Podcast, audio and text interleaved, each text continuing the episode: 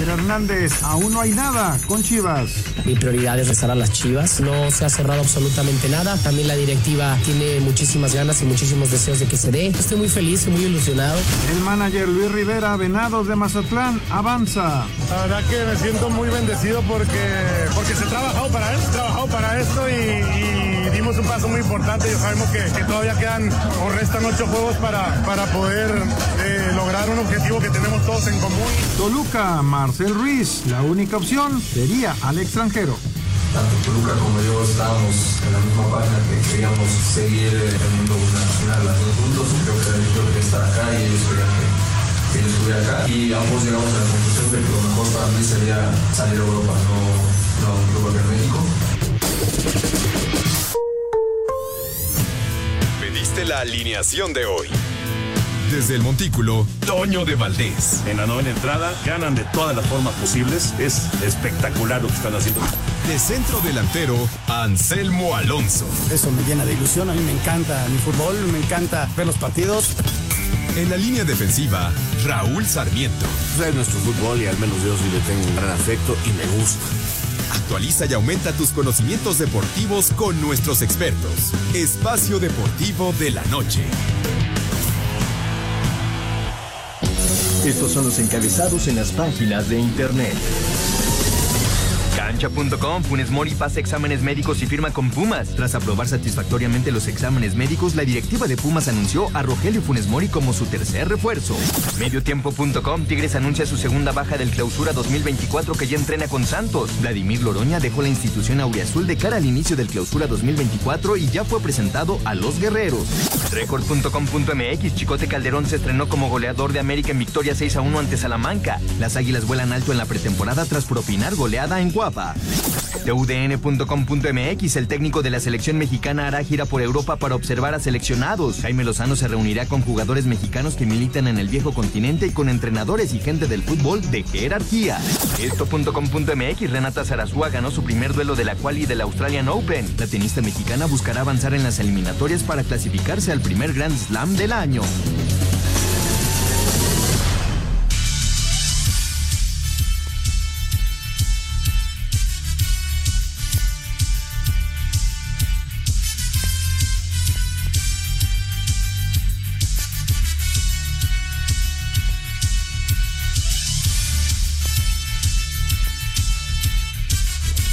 Amigos, ¿cómo están? Bienvenidos. Espacio Deportivo de Grupo Asir para toda la República Mexicana. Hoy es martes, hoy es 9 de enero del 2024. Saludándoles con gusto, Anselmo Alonso, Rol Sarmiento, el señor productor, todo el equipo de Asir Deportes y de Espacio Deportivo, su servidor Antonio de Valdés. Gracias, Lalito Cortés, por los encabezados, Lalo en la producción, Paco Caballero en los controles, Rodrigo Herrera, Ricardo Blancas en redacción. Abrazo para ellos. Raúl Sarmiento, qué gusto de saludarte, Raulito. Sí, Toño, qué, qué placer, Anselmo, Jorge, todos los compañeros acá en Grupo Así, qué, qué gusto verlos y bueno, pues aquí estamos, este, iniciando un año más, otra vez, todos los días he dicho lo mismo, pero bueno, vale, ¿hasta cuándo vale desear buen año? Pues la mitad de enero, ¿no? Bueno, pues ya se va a acabar. Ya se va a acabar enero, ya viene febrero. Ah, yo pensé que el año. En las, tiendas, en las tiendas ya están vendiendo todo lo del 24 de febrero. Es el amor. Del 14 de febrero. Del 14. Bueno, es que yo ya voy en el 24. Es que el 24 de febrero es lo de la bandera. Ah, ándale, pues. Ya traigo yo un lío de fechas tremendo. Pero bueno, aquí estamos con el gusto y pues, Oye, Raulito. ¿Qué pasó? Eh, ahorita vamos a platicar del tema, pero el estadio Azulgrana, Azul, ah, de la Ciudad de los Deportes. Ciudad de los Deportes, vamos a dejarlo con su nombre original en la colonia Nochebuena.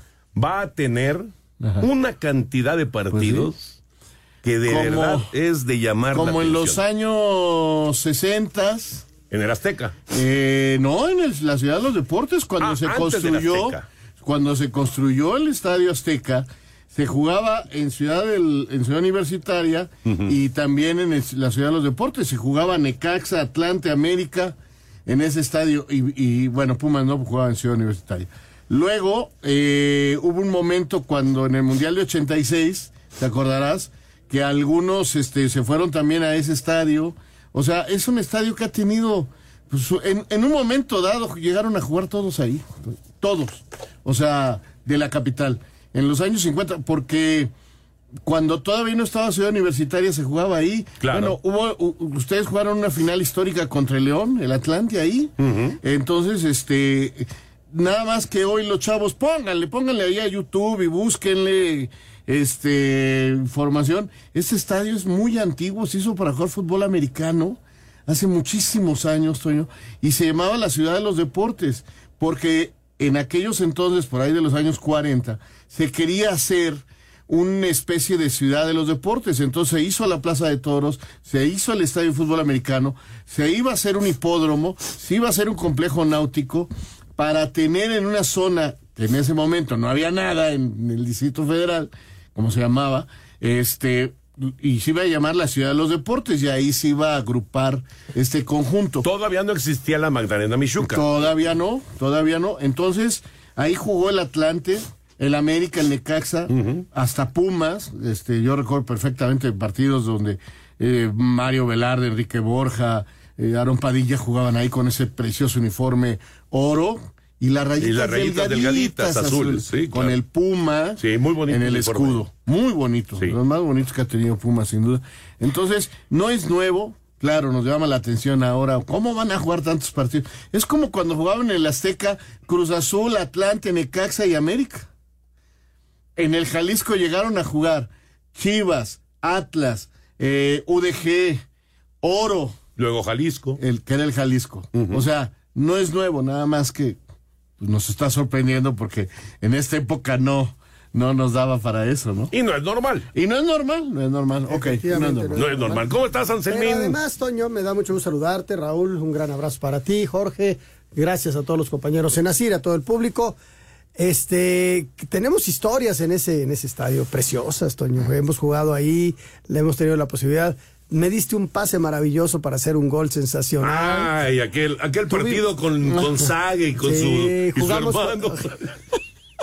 no nos prestaban la pelota. No nos quién jugamos esa vez? No me acuerdo. Es que en ese estadio jugamos hay un partido histórico claro que es el contra los artistas ¿no? o sea, ah, sí, contra los artistas. sí, ese estuvo padrísimo 2-2 el marcador. Sí, hay una mancha ahí hay una mancha en cuando ese fracturaron a Lalo Treyes bueno hay dos manchas. Claro. la otra no fue mancha porque la evité. No puedo decir lo que le dije ese día a Bonifacio Núñez le rompieron la pierna a Lalo Treyes y nos dijimos de nuestra mamá los dos Sí, sí. Y me dijo, salte porque te expulso. Le digo, está bien, llamo, güey. Pero este, la manera en que le rompieron la pierna a Lalo fue. Y muy, y muy temprano en y luego en la despedida. No, pero antes de eso. Anselmín se estaba peleando. No, fue casi al final del partido. Por eso, ah, Anselmín se estaba peleando. Lo de Lalo Treyes fue al principio. Con Jan se estaba peleando. Oye, lo, de, lo de Lalo Treyes fue al principio del juego. Sí fue. Lo de Lizazo no lo platicé. No, pero lo de Lizazo fue en otro partido, Fue en el de... El de fútbol rápido. Ah, eh, allá por satélite que jugamos. Oye, pero además déjame decir que, en ese, ese, estadio mi cuñado Tosto fue el gerente general del estadio cuando el Atlante pertenecía a Milsa. Claro, y, razón. Y, ahí jugábamos en las tardes, nos, nos colábamos, llevábamos equipos y jugábamos nosotros. Perdón, hubo otro partido. Sí la despedida de Hermosillo. De Hermosillo, claro. Tengo una foto que tú me estás entrevistando para el programa de Espacio Deportivo. Que además que llegó Maradona tarde, ¿te acuerdas? Llega Maradona, tarde. Ese día fue el día de Maradona. Sí, que dijo, me traen una pizza si no, no subo. Les metimos 3-1. Y otro partido de Maradona, también ahí en el estadio Azulano ah, de la Ciudad de los Deportes, con, con la gente de Atlante, que fue cuando me recetó el balonazo en la, en la, pompa. este, Diego Armando Maradona. No, cuántos recuerdos de ese estadio. Bueno, ya platicaremos de todos los temas de fútbol. Después de mensajes nos arrancamos con el fútbol americano colegial. Espacio Deportivo. Lucky Land Casino asking people what's the weirdest place you've gotten lucky. Lucky? In line at the deli, I guess. Aha, in my dentist's office. More than once, actually. Do I have to say? Yes, you do. In the car before my kids' PTA meeting. Really? Yes. Excuse me, what's the weirdest place you've gotten lucky? I never win and tell. Well, there you have it. You can get lucky anywhere playing at LuckyLandSlots.com. Play for free right now. Are you feeling lucky? No purchase necessary. Void where prohibited by law. 18 plus. Terms and conditions apply. See website for details. Un tuit deportivo. Ningún partido de tenis comenzará después de las 11 de la noche para evitar que algunos duelos acaben a horas tardías en la madrugada. Arroba Reforma. En final inédita donde ambos equipos llegaron con récord de 14-0, Michigan Wolverines conquistó el campeonato nacional del College Football Playoff al imponerse 34-13 a los Washington Huskies. Blake Corum, corredor que anotó el touchdown de la victoria para vencer a Alabama en el Rose Bowl, fue nuevamente la figura del encuentro al completar noche de 21 acarreos para 134 yardas y dos touchdowns, seguido por Donovan Edwards que respaldó con par de anotaciones en los seis acarreos para 104 yardas que sumó en cotejo que significó a su vez primera corona de la franquicia en más de dos décadas, la última en 1997. Habla Jim Harbaugh, head coach del conjunto campeón. Um, Solo quiero señalar que de esto aquí nada es fantasía, no es nada sorprendente. Ha sido un trabajo de equipo a la vieja usanza, un trabajo duro a la vieja usanza por parte de estos jugadores y entrenadores. Ninguno de nosotros está aquí haciendo una reverencia porque sabemos que ha sido un gran campeonato de equipo a la vieja usanza. Así Deportes, Edgar Flores. Ahí está la información. Nada más corrieron 303 yardas. 303 yardas. O sea que ganaron con el viejo estilo de fútbol americano. Corriendo el balón. Así ganó Michigan este partido a Washington. Desde 1997 no eran campeones los Wolverines y ahora tienen este título con Jim Harbaugh, que suena muchísimo Harbaugh para irse a la NFL, para regresar a la NFL. Exacto, lo que te decía, porque ya estuvo. Ya estuvo y llegó el Super Bowl contra su hermano. Contra ¿Y que puede ir a, tus Raiders? Suena para ah. Raiders. Suena para. A mí me encantaría que se quedara Antonio Pierce. A mí, que es el, el digamos, el que estuvo como interino. Pero Jim Harbaugh pues, es una opción muy, muy atractiva, ¿no? Con San Francisco llegó al Super Bowl. Vamos a ver qué pasa ahora si, si llega realmente a la NFL, porque por otro lado, Michigan le está ofreciendo un contrato de 10 años y de como 120 millones de dólares. Entonces, pues también la intención de Michigan es retenerlo a toda costa. Ahora, es un cuate que ha ganado mucho dinero también, ¿no? Mucho. Mucho. Su problema no es económico. No, no, no, pero ¿en dónde, en dónde tienes un proyecto realmente atractivo? Y donde él va a mandar y va a ordenar cómo sea todo eh, el sistema de becas, trabajos desde toda la universidad. no, en, Michigan él la cuestión de fútbol americano no, hay nadie no tiene que ir a soportar a, nadie a los dueños no en el en el americano profesional hay que aguantar a los dueños y a los gerentes y a todo el mundo ahí sí ya veremos qué pasa. Antes de meternos con el tema fútbol, vámonos con la información de la Liga Mexicana del Pacífico. Ayer Mazatlán consiguió boleto a semifinales y falta un invitado más porque hay una serie que está 3 a 3. Los Venados de Mazatlán se convirtieron en el tercer semifinalista dentro de los playoffs de la Liga Mexicana del Pacífico al derrotar en casa tres carreras a una a los Charros de Jalisco en el sexto juego de la serie para avanzar por cuatro juegos a dos. El triunfo fue para Manuel Flores, quien lanzó seis entradas en blanco y solo permitió cuatro imparables con tres bateadores ponchados. La derrota fue para Alemão Hernández y el salvamento para Elkin Alcalá. Por otro lado, y con una ofensiva de 14 imparables encabezada por Leo Eras y una gran actuación en la lomita de Eduardo Vera, los Águilas de Mexicali vencieron de visitante nueve carreras a una a los algodoneros de Guasave para obligar a un séptimo juego dentro de la primera ronda de los playoffs. El séptimo y decisivo juego se llevará a cabo este martes a partir de las 8.30 de la noche, también en casa de los algodoneros, el Estadio Francisco Carranza Limón, Asir Deportes Gabriel Ayala. Bueno, pues ahí está la información. Se está acercando ya la final de la Liga Mexicana del Pacífico y por supuesto la Serie del Caribe. Ahora sí, nos concentramos ya con el fútbol y nos arrancamos con eh, este tema del Estadio de la Ciudad de los Deportes. Escuchamos la información y, y platicamos lo que se va a vivir en los próximos meses ahí justamente en la colonia Nochebuena.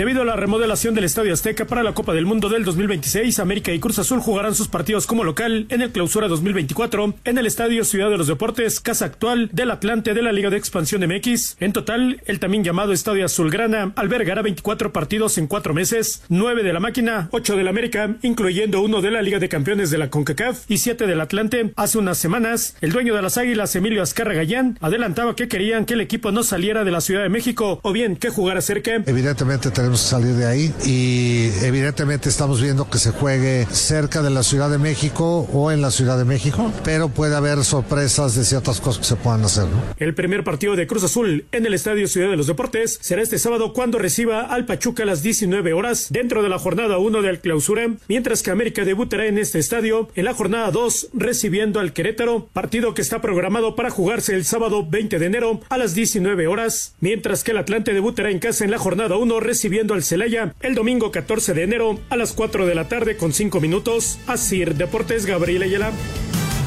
Gracias, gracias Gabriel. Entonces, eh, 24 partidos en cuatro meses. Eso quiere decir, es prácticamente un mes. un mes de partidos que hay que meterlo en cuatro meses. Entiendo lo que dice Raúl.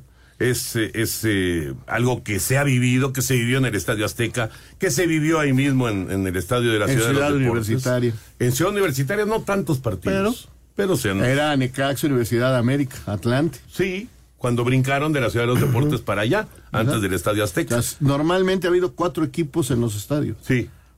en la Ciudad de México. Eso dejó de pasar porque se fue el Necaxa, se fue el Atlante, se quedó el América solo, Cruz Azul se fue a- al estadio de la Ciudad de los Deportes. Entonces se ha ido desbaratando eso que era normal y hoy nos parece atípico, ¿no? Sí, es que es atípico. Para estas épocas es extraño. Sobre todo- Y además un escenario, Anselmo, que no tiene en dónde dejar los coches. Eso es lo que te iba a decir, que está enclavado en, en la Nochebuena y que se fue llenando de, de vías que ha sido siempre. Siempre ha sido... Pero hoy hay más automóviles. Sí, sí, sí. Y, y hay menos vías de comunicación. Bueno, sí, siguen las mismas, pero pues, cada vez con más coches. Pero sí, es, es muy, va a ser muy incómodo para los vecinos. Muy, muy incómodo. Va a ser muy bueno para el de los tacos de la vuelta, que va a estar Muy, feliz. claro. Muy, pero muy No, bueno. lo de los restaurantes, hombre. todo eso, están Y- felices. Los del Villamelón están aplaudiendo, pues, Y- imagínate. Eh, eh, lo que es enero, febrero, marzo, abril. Pero cuando empiecen las lluvias, ahí va a ver, vamos a ver cómo aguanta la cancha. Ese es el otro tema. No, es La que cancha. para abril, que estamos hablando de las finales, ahí va- vamos a ver qué pasa. A ver, Bueno, hay que ver que quién califica. Claro, quién claro. llega. Ahora, la otra es que también ya vienen los toros. Sí. Hace muchos años la gente dice, ¿por qué se juega en México a las 12 del día? Y esto para que, que ustedes sepan, sobre todo amigos jóvenes, este, ya nosotros que estamos medio viejitos lo entendemos. El gobierno no permitía que se eh, fueran los toros a la misma hora que el fútbol, entonces el fútbol era a las 12, terminaba a las 2 cuando jugaba Horacio Casarín en la ciudad de los deportes. Se iba la jugaba gente. América, Necaxa, Atlante en ese estadio. Terminaba a las dos, se iba la gente, llegaba la gente de los toros, daban dos horas. Entonces empezaron a surgir todos esos puestos de comida y muchos aficionados se quedaban a las dos de la tarde, comían en esos puestos en la calle y se metían a ver los toros. Entonces eran llenos en los dos lados en aquellos entonces. Estoy hablando de los años 50. Toño. Sí, sí. Y luego, ya más adelante, sí llegó a haber partidos los domingos y toros a las 4 de la tarde. Por eso los toros son a las 4 y el fútbol a las, a las 12.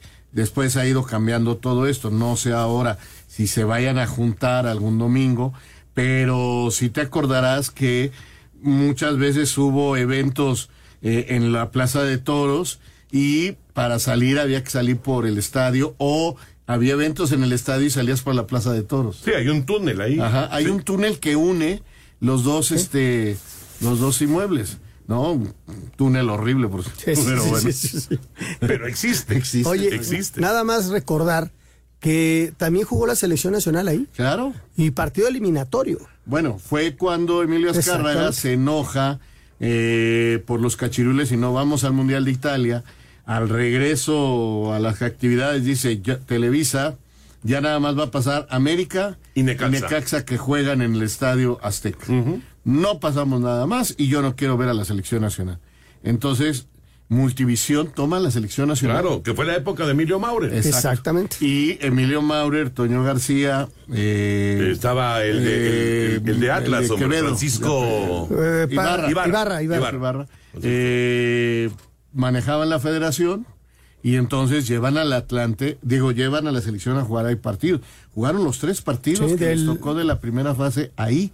Es más, hay un partido en que expulsan a Campos y, y se pone de portero este, ¿El Chepo? el Chepo. El Chepo. Le ganamos ahí a Honduras o a Costa Rica, ya no me acuerdo. Me Pero tocó- fue- pero ahí me jugó tocó la hacer sí. en esos partidos. Voy a decir algo que no debería decir.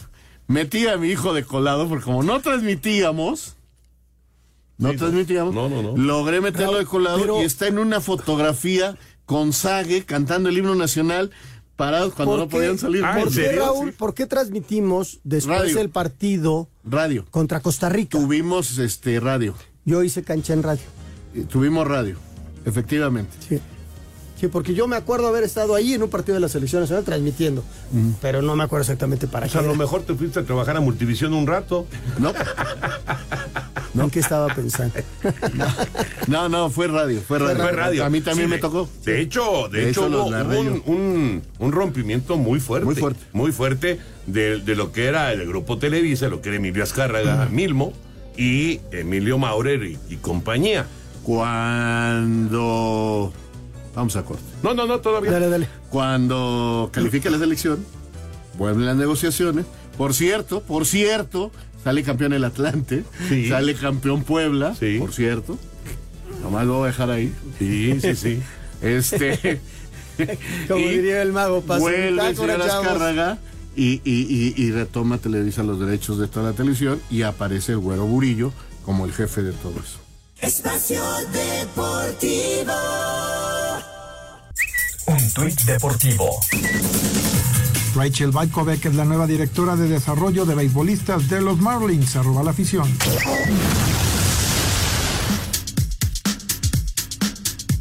Solo cuatro técnicos mexicanos dirigirán en el clausura 2024 de la Liga MX. De 18 posibles, Miguel Herrera con los Cholos de Tijuana, Eduardo Fentanes con los Rayos del Necaxa, Ricardo Carvajal con Puebla y Diego Mejía con los Bravos de Juárez. Herrera en su segunda etapa con los Cholos llegó para el clausura 2023 y buscará llevar a la liguilla a su equipo, algo que no logró en el pasado torneo. El Piojo asegura que no se les da las mismas condiciones a un mexicano que a un extranjero. O sea, que no se, no se nos sigue dando la oportunidad al mexicano, ¿no? O no se le da las mismas condiciones al mexicano que al. Lo hemos dicho siempre, no lo sé, no lo sé, la verdad es que eh, ellos hacen contratos muy leonines a su favor, que nosotros como mexicanos, la verdad no lo hacemos. Yo salgo de, de la América, firmé un contrato, y te lo puede decir toda la gente que conoce de América, firmo un contrato de cuatro años con América y a los seis meses me echan. Pregunta cuánto cobra el contrato. Porque al final de cuentas, yo sigo insistiendo, en esa parte yo creo que nos gana el extranjero y él dice, a mí me corres, a mí me paga. Y entonces a veces correrlos les cuesta más trabajo, ¿no? Eduardo Fentanes llegó con rayos en el Apertura 2023 por la destitución de Rafael Dudamel. Tras cinco jornadas disputadas, no le fue bien, ya que el equipo terminó en el último lugar del torneo. Ricardo Carvajal fue confirmado como estratega de la franja para el Clausura 2024 tras su buen desempeño en el Apertura 2023, donde tomó al equipo tras la destitución de Eduardo Arce después de cinco jornadas. Y Diego Mejía también fue confirmado con el equipo de Bravos como su técnico,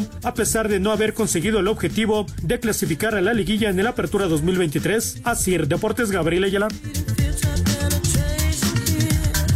Solamente cuatro técnicos mexicanos. Este es todo un tema, ¿eh? Ah. Es todo un tema. El torneo arranca este viernes y ya escuchamos los técnicos mexicanos que además, pues eh, quitando a Miguel, que ya trae cierto recorrido, pero los otros son jóvenes. Fentanes, Mejía y Carvajal. O sea, y además Carvajal era, era interino, finalmente se quedó con el Puebla. Pero son tres jóvenes y Miguel Herrera, que ya tiene un cierto recorrido, ¿no? Pero toda esa camada de técnicos mexicanos, pues ahora están teniendo que buscarle en básicamente en Centroamérica. Pero también son los jóvenes los que están yendo a Centroamérica. Porque la gente de experiencia, Nacho Ambriz no trabaja, no, No. trabaja Bucetich, no trabajan Mario. esos técnicos que, que, que, que estuvieron Ricardo Tucaferretti otra vez Mario no está. Carrillo. Mario Carrillo no está. O sea, los que normalmente trabajaban no están. No. Toño. Y si le damos una ojeadita a los técnicos, creo que Almada es el de más experiencia después de Miguel Herrera. Porque si empiezas a ver a los técnicos, Pumas tiene un debutante, Cruz Azul tiene un debutante, América su, va a cumplir su segundo año en México. No es un tipo, o sea, dirigió una temporada en San Luis y una temporada en América. Ya es campeón, perfecto, pero realmente no tiene. Monterrey tiene de técnico, ah, Siboldi es el más Siboldi antiguo. también, ¿no? Siboldi. El Tano dirigió un año y medio al América y lleva medio año allá, dos años de técnico. En León es nuevo. En Mazatlán tiene seis meses. El de Atlas, eh, Beñar regresa y tiene seis meses. León tiene uno nuevo.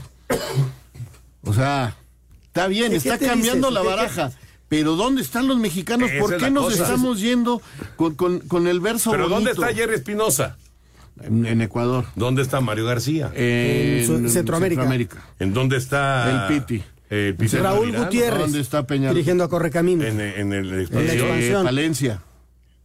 ¿No? Paco Palencia. Paco está en Centroamérica. Centroamérica. Sí. Entonces, están empezando a encontrar dónde moverse los jóvenes. Pero a mí lo que me llama Bueno, mucho el la mismo atención... Flaco Tena. Bueno. No, no tan joven, Ajá. que es técnico Pero de la si selección tú de empiezas a ver los, los directivos mexicanos que están trabajando, también son muy jóvenes, Toño. Y están buscando gente... Otro perfil. Que le sale de otra manera, otro perfil, otras formas. Yo no estoy muy de acuerdo con eso, de veras. Me cuesta trabajo, porque está bien. Hoy España, por ejemplo, dicen en Europa que excepto y Ancelotti, los mejores técnicos del momento son españoles. Y está bien. Y todo el mundo va a tomar cursos España, y está bien. Pero no somos españoles. Los argentinos empezaron a quejar mucho de eso. Está bien la academia, está bien este que hablemos eh, de transiciones y todo este vocabulario que hemos traído de España, perfecto. Pero no pierdan, decían, por ejemplo, Aymar, todos ellos, no perdamos la esencia del fútbol argentino. ¿Qué es lo que se Me puede decía- perder en México? En México, tú Me dime decía- dónde hay un 10, dónde hay un tipo que drible, que sea cascabelero, porque ahora todos son atletas, Sí, todos corren, corren. sí. Pero además, además, eh, todos estos muchachos que llegan, que ojalá les vaya muy bien a todos, ¿no? Eh, no conocen al futbolista mexicano, o lo van a empezar a conocer, o uno lo empieza. Y hay que hablar en el idioma del futbolista. Me decía Carlos Reynoso que de repente hay muchachos que llegan al programa y te hablan con los nuevos términos, ¿no? Ajá.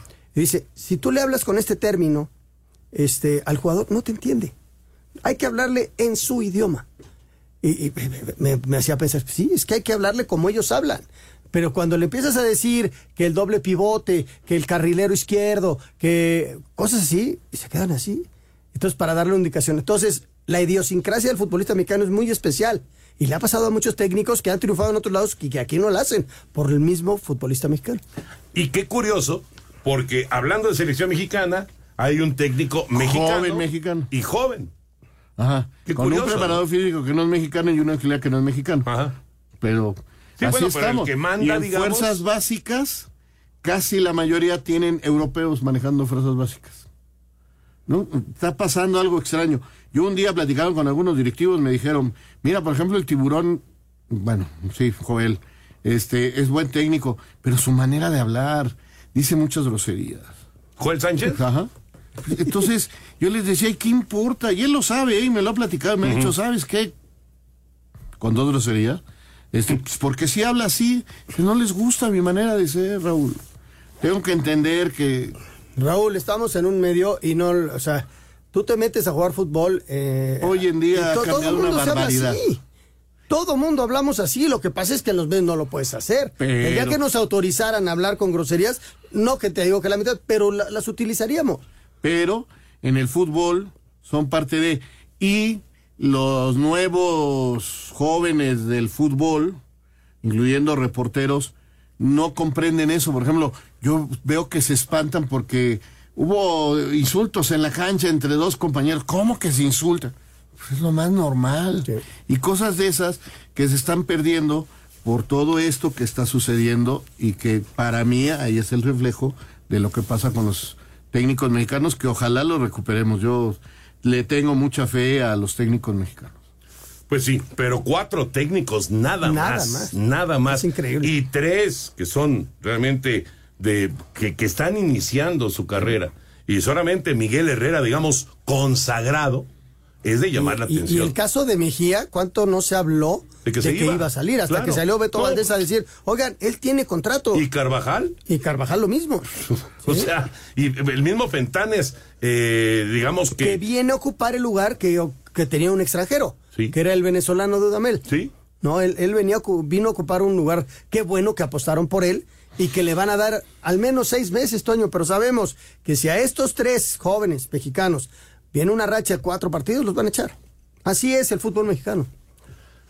Es una situación realmente para analizarse y para. Y yo creo te que digo, hasta en Argentina están espantados porque creo que es Ferrocarril es un equipo. Pero ahí hay mucho Va tener, van a tener un técnico de 32 años y dicen, ¿cómo es posible? Porque son estos nuevos jóvenes que han hecho la carrera y que se preparan y tienen un nuevo vocabulario. ¿Cuántos años tiene este Pero muchacho? hay mucho técnico Arce, el de Cancún. Bueno, este Arce tiene 31 años, ¿no? 31 que es el primo del otro Arce que dirigió en Puebla. Sí, sí, Y es campeón también. Pero te digo, hoy en día mucha de esta gente que jugó poquito o que nada más jugó, bueno, el propio técnico del, del Toluca ahora nunca jugó a nivel mayor, pero sí lo intentó, pero no lo dejaron seguir sus padres, según me platicó él mismo hace poco que Pavia. con él, Pavia. Y, y es gran formador eh, de los eh, de las figuras de Bernardo Silva, de todos los tuvo en el Benfica, los este jugadores del Barça, los del mismo nombre, se fueron ahorita. Joao. Los Joao, los entrenó en el Benfica, en fin. es un gran formador, es un gran formador.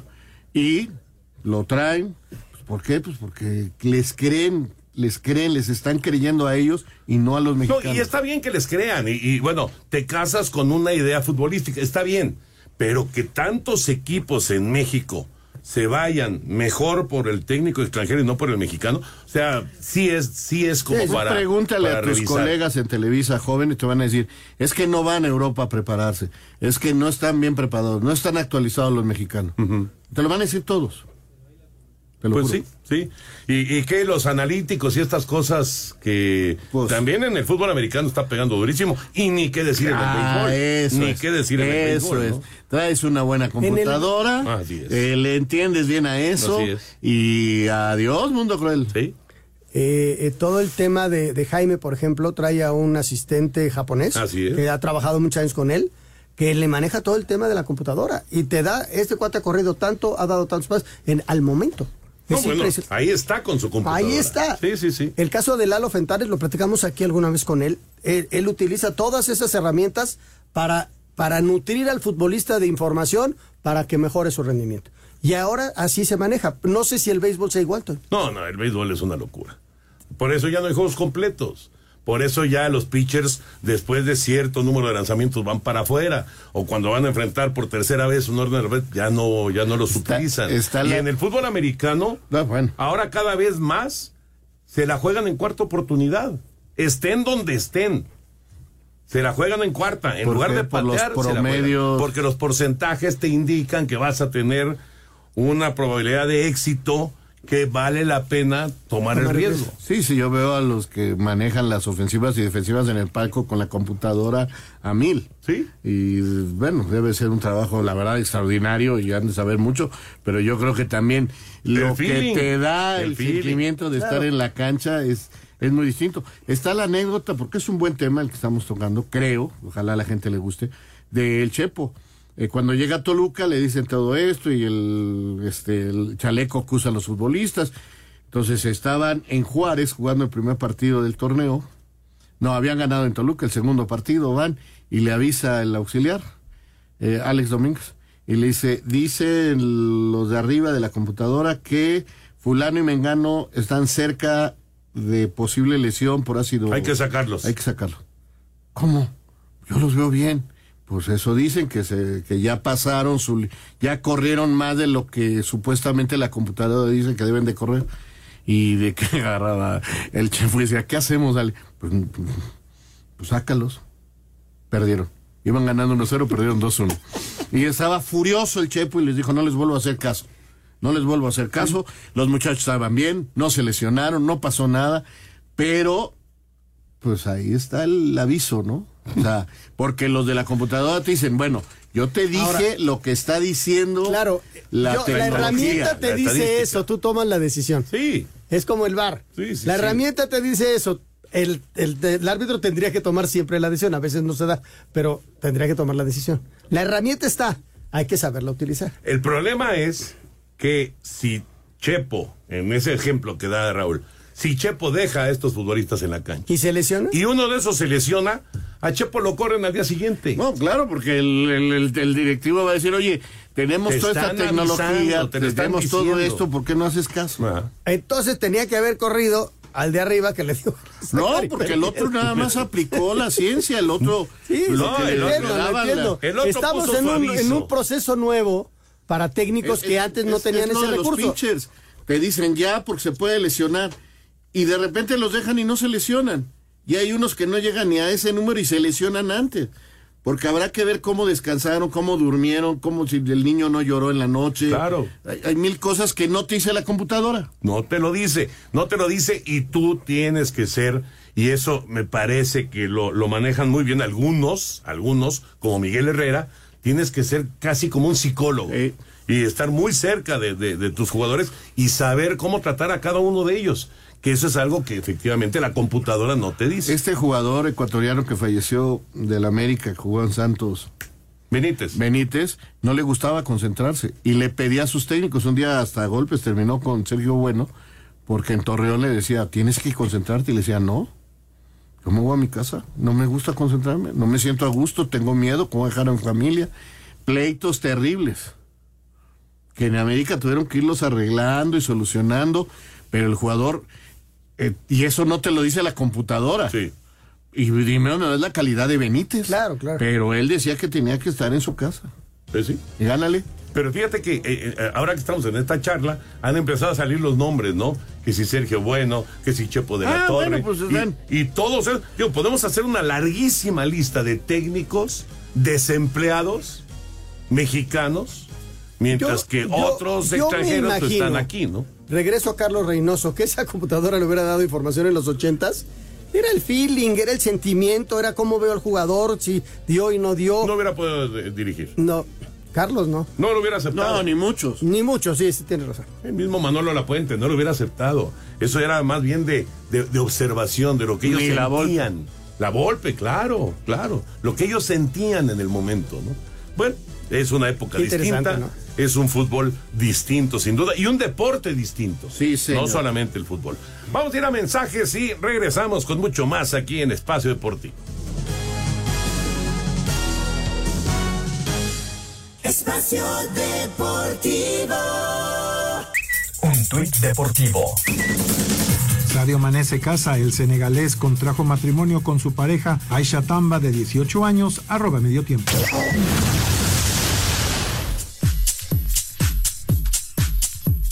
No hay nada oficial, no se ha cerrado absolutamente nada. Por más de que parezca que hay mucha certeza, todavía hay mucha incertidumbre. Y ilusionadísimo de regresar al equipo que me dio todo. Chiva hermanos, yo estoy al igual que ustedes, dejando que esto fluya. Esto fue lo que dijo anoche en su canal de Twitch Javier Hernández sobre su posible regreso a las Chivas. La tarde de este martes, un capítulo más de la novela. Lorenzo Román, su representante, llegó a la Perla Tapatía para continuar con las negociaciones. vamos, va bien. Ahora de momento no podemos adelantar nada máximo respeto para, para ambas partes, tanto para el jugador como es muy bonito para las dos partes. Nada, de momento máximo respeto y ir sabiendo noticias. A cinco días del debut ante Santos, el equipo sigue preparándose en sus instalaciones. Reportan que hay acuerdo con San José de la MLS por Kate Cowell y tras salir lesionado en el entrenamiento de lunes, Isaac Brizuela presenta tendinopatía del tendón común de los isquiotibiales y no estará listo para el arranque del clausura, mientras que Alexis Vega continúa entrenando por separado. Rodrigo Herrera, Asir Deportes. Bueno, antes era una lesión en la pierna, ¿no? Si, seguimos con. Ahorita. ¿Qué dijo? ¿Qué dijo? Que le duele Una tendinopatía. De los isquiotibiales. es que me duele la nalga. Oye, lo de Chicharito todavía no, pero está muy cerca, ¿no? Pues sí, sí, sí, parece que ya cuando menos ya está en la ciudad de Guadalajara su representante. No hay nada firmado, están platicando. Él sí quiere, pero ya. no es barato, no es barato. Ya él dijo, este, por favor, entiendan que no es fácil que se haga. Yo también tengo otras ofertas. le está pasando toda la presión a Chivas. Vamos a ver si Chivas puede. Puede ser que parte de la negociación sea que él quiere dos años y Chivas le quiere dar un año para ver cómo está. Oye, y lo de Catwell, ese muchacho que, que pues sí es mexicano porque tiene familiares mexicanos. Hay quien dice que en primera, otros dicen que no. ¿Qué onda? Pues no han dicho nada. Espacio Deportivo. Un tuit deportivo. Es un nuevo año y después de pensarlo detenidamente he decidido volver al fútbol. Lo he hecho mucho de menos. Esta vez no será como jugador, será como entrenador. Compartiré más detalles al final de la semana. Arroba 3 Gerard Piqué.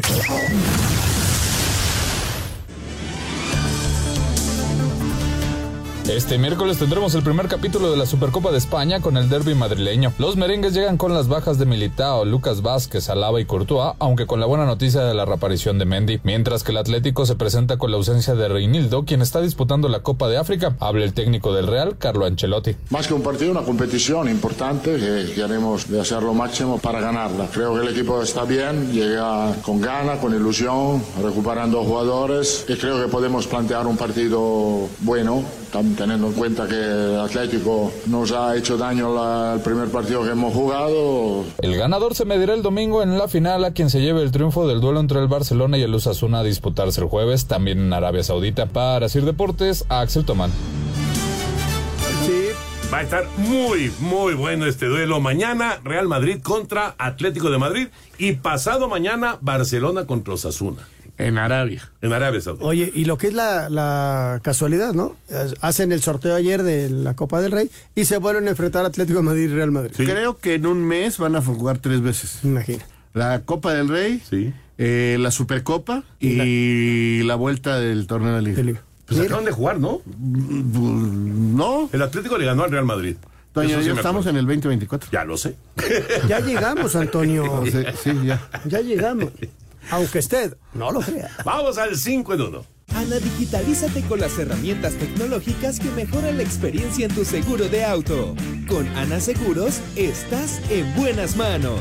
Presenta. Cinco noticias en un minuto. Lorenzo Román, representante de Javier Hernández, ya se encuentra en Guadalajara para negociar el contrato del delantero. Ahora de momento no, no podemos adelantar nada. Máximo respeto para las dos partes. Momento máximo respeto. América derrotó 6 por 1 a Salamanca. Cristian Calderón ya anotó su primer tanto como Águila. Salvador Reyes no sale del equipo. Con Pumas hace oficial la llegada del tercer refuerzo, Rogelio Funes Mori. Ya presentó exámenes médicos, firma por dos años procedente de Monterrey. En la NFL, los Titanes de Tennessee despidieron al entrenador Mike Bravel. En la calificación rumbo al abierto de Australia, la mexicana Renata Zarazúa gana el día de hoy y avanza a la siguiente ronda.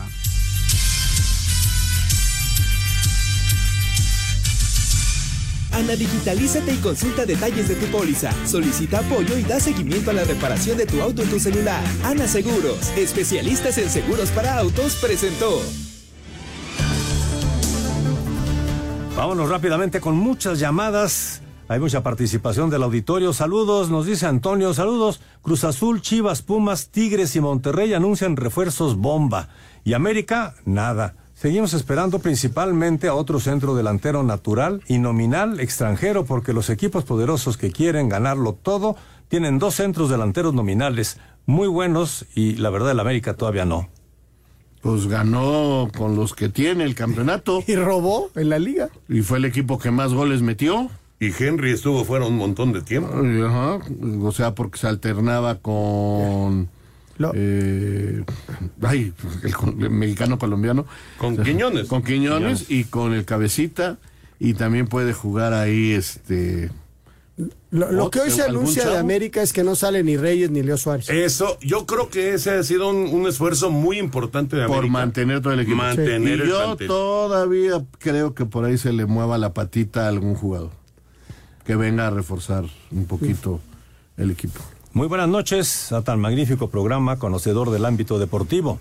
¿Saben qué pasó con Julio Urias después de su problema legal Ah, y la salida de Dodgers? Saludos Arturo Ramírez de la ciudad de León, Guanajuato. Nada, Arturo. Absolutamente nada de Julio Urias. Hace de- en el mes de diciembre se convirtió en agente libre. Sí, sí. Y eh, se manejaba en aquel momento que salía la nota que podría ir a pichar a Japón.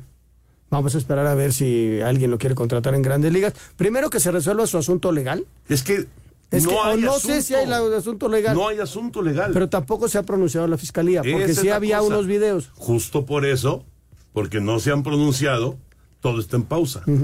Saludos desde Bahía de Banderas, Nayarit. Una pregunta, ¿qué pasará con el Chicharito? ¿Es cierto que llega al Guadalajara? Un abrazo fuerte para don Raúl Sarmiento. A ver qué día nos visita por este lado. Aquí tiene su pobre casa, nos dice Víctor Rojas. Gracias, muchas gracias. Cualquier momento me pinto para allá. Y el Chicharo, pues están en negociaciones, ya está su representante. Hay, pues no sé qué porcentaje, pero hay un alto porcentaje de que venga. Hola, muy buenas noches a todos. El estadio de la Ciudad de los Deportes se llamó en su momento Azulgrana por el Atlante. No, no, ¿Azul? en este ¿Azul? momento es Estadio Azulgrana. Bueno, azul por el Cruz Azul. Dice, ¿y ahora estadio azul crema por el América? Nos pregunta Mauricio Galicia. La, la lógica indica que va a ser estadio de la Ciudad de los Deportes. Pues así debe de ser. Yo Pues sí. no sé qué tanto le estamos buscando. Antonio Carballo desde Puerto Vallarta, un placer escucharlos de nuevo. Toño, creo que Shohei Otani hará historia con los Dodgers. Llegó al equipo indicado. Un abrazo para todos. Pues ojalá, ojalá pinta para ser eh, un, un atractivo de taquilla muy importante y por supuesto no es solamente por eso que lo contrataron, están esperando muchos home runs y ya cuando pueda pichar, que será hasta el 2025, también muchas victorias en, en ya, ya como abridor, pero no hay duda, es una contratación bomba de los Dodgers. Hola, ¿qué tal? Soy Luis Enrique Cepeda. Felicidades por su gran programa. Por más indicaciones que la computadora le den a estos jugadores atléticos, nunca harán un dribbling como Ronaldinho. De acuerdo. Pues es que e- ese- eso, eso ya lo traes, ¿no? Lo traes desde, desde prácticamente desde que naces. Justo hoy, en la mañana, estábamos presentando videos de Mateo Messi. Ya lo trae. El muchachito ya lo trae, o sea, se ve claramente la habilidad que tiene, ¿no? Que la academia, como se llama ahora, como dicen ahora en las academias, no se los quite. No que. Más bien que lo pulan. Ajá. Porque ahora es toma, para y toca, toma, para y toca. No los dejan driblar. Saludos a todos mis amigos de Espacio Deportivo. Voy camino a Pachuca y escuchando mi programa favorito. Arriba mi máquina, nos dice Juan. Abrazo, Juan. Gracias, Juan, un abrazo. Cuidado. Oigan, eh, pues ya se nos acaba el tiempo, quedan unos cuantos segunditos para despedir. Espacio Deportivo Primera Generación cumpliendo 22 años, efectivamente había una confusión de 22 años, 36 años. ¿Primera generación? Primera, eh, bueno, no, este, primera, primera di- edición. emisión. Primera, Primera emisión. Primera emisión, eh, cumple 22 años. Sí. el- bueno, cumplió el día 6, 22 años. Arrancó el, en, en el 2002. Están chavos. Pero esta Esta emisión cumple 36 años. 36 años el próximo jueves. Se nos, se nos acaba el tiempo. Gracias, Anselmo. mañana, gracias, Raúl. Gracias, Vámonos, Toño. ahí viene Eddie. Espacio Deportivo.